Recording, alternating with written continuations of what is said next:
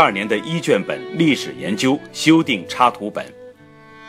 在为什么研究历史一节中有一句话，英语 fact 事实一词源于拉丁文，原意就是做或演示出来的东西。只有历史学家光顾事实时，事实才会说话。二零零九年和二零一六年，郭晓玲再次受邀请翻译历史研究，这次是英国中学历史老师萨默维尔改编的劫掠本上下册。如同八世纪唐太宗所言：“读史知兴替。”二十世纪最伟大的英国历史哲学家之一汤因比以文明论视角，从一九三四年至一九六一年出版了十二卷历史研究，为时代解释历史，预见未来。作为多次的译者和世界古代史和西方史学史专家，郭晓玲以四十余年的长度学习历史、解读历史。二零零五年兼任首都博物馆馆长后，又从另一维度实践了博物馆展示历史智慧的新使命。从小热爱数理化的他，几乎是终身与事实 （fact） 为伴，乐此不疲。带着俄语走入历史，学习历史。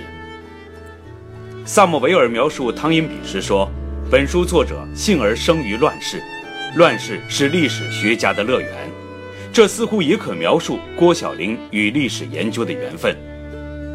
一九五零年底出生的郭晓玲，幸运地上完三年初中。一九六六年文革伊始，闹了两年革命后，就融入滚滚的上山下乡洪流，从城市到了内蒙农村。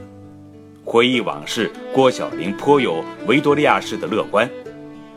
我待的农村条件要比陕西、山西等地好，每年还能有五六十元的分红。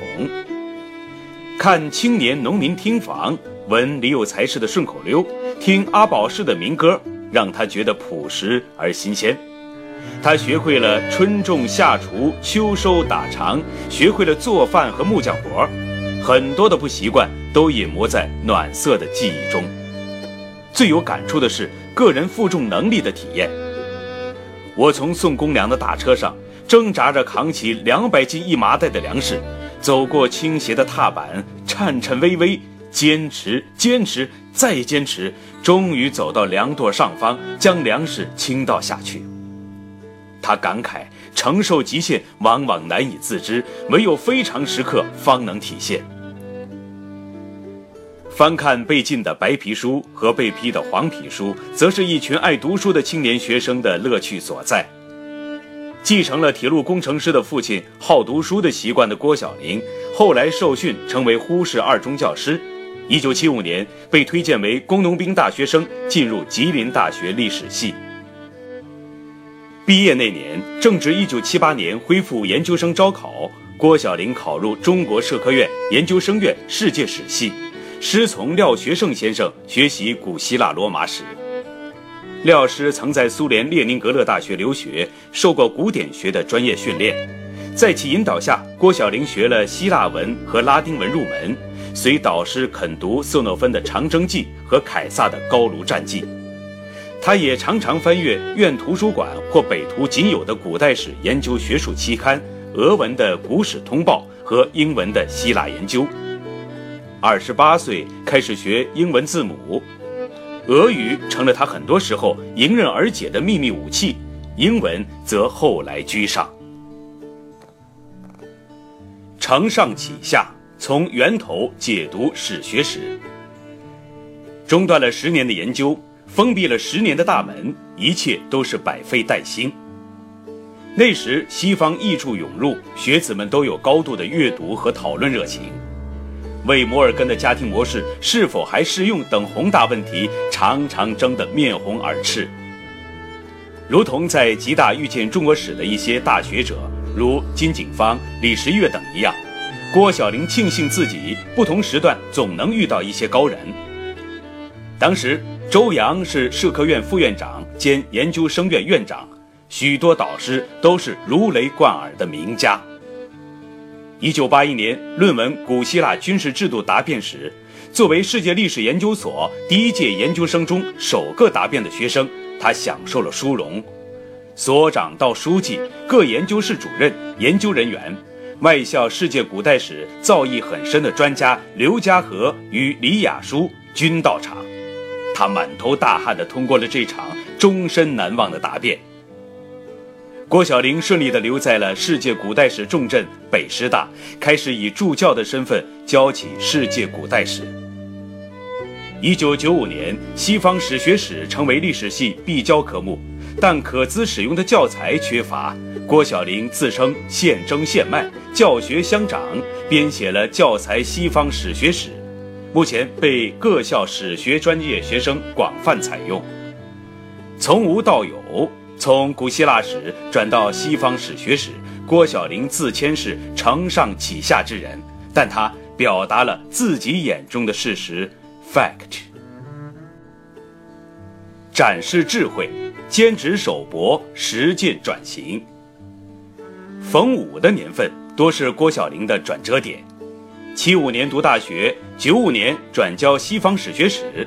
二零零五年，他受聘为首都博物馆新馆落成后的首任馆长。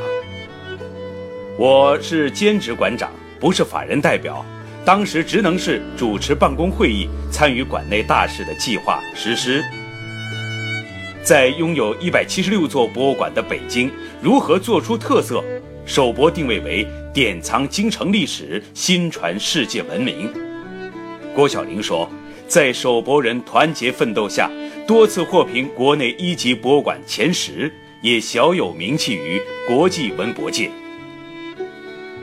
二零零六年，郭晓玲获悉卢浮宫希腊罗马埃特鲁里亚馆即将返修，展线上的珍贵文物都将撤下休眠。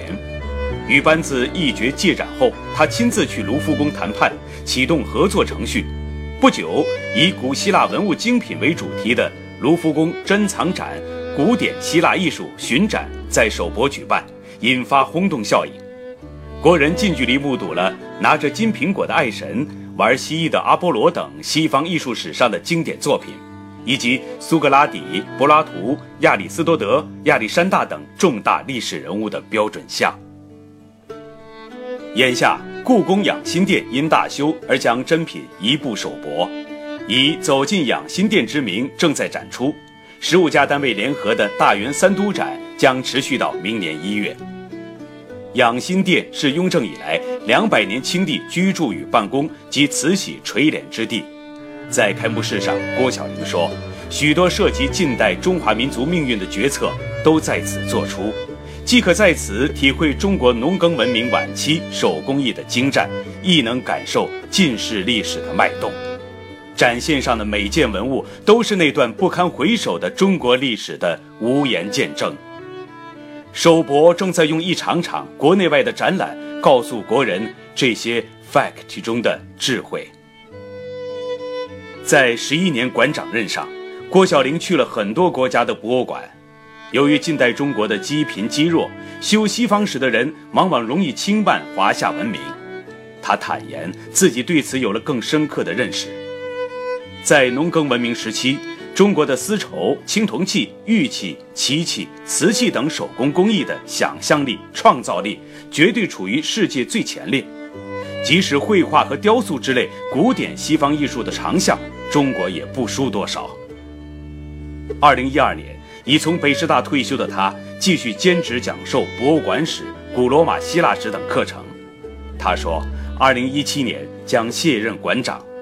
作为铁路子女，中学生时就爱游历，不爱神话历史的郭晓玲将写下自己人生铁路上的 fact，那些教授和那些参观。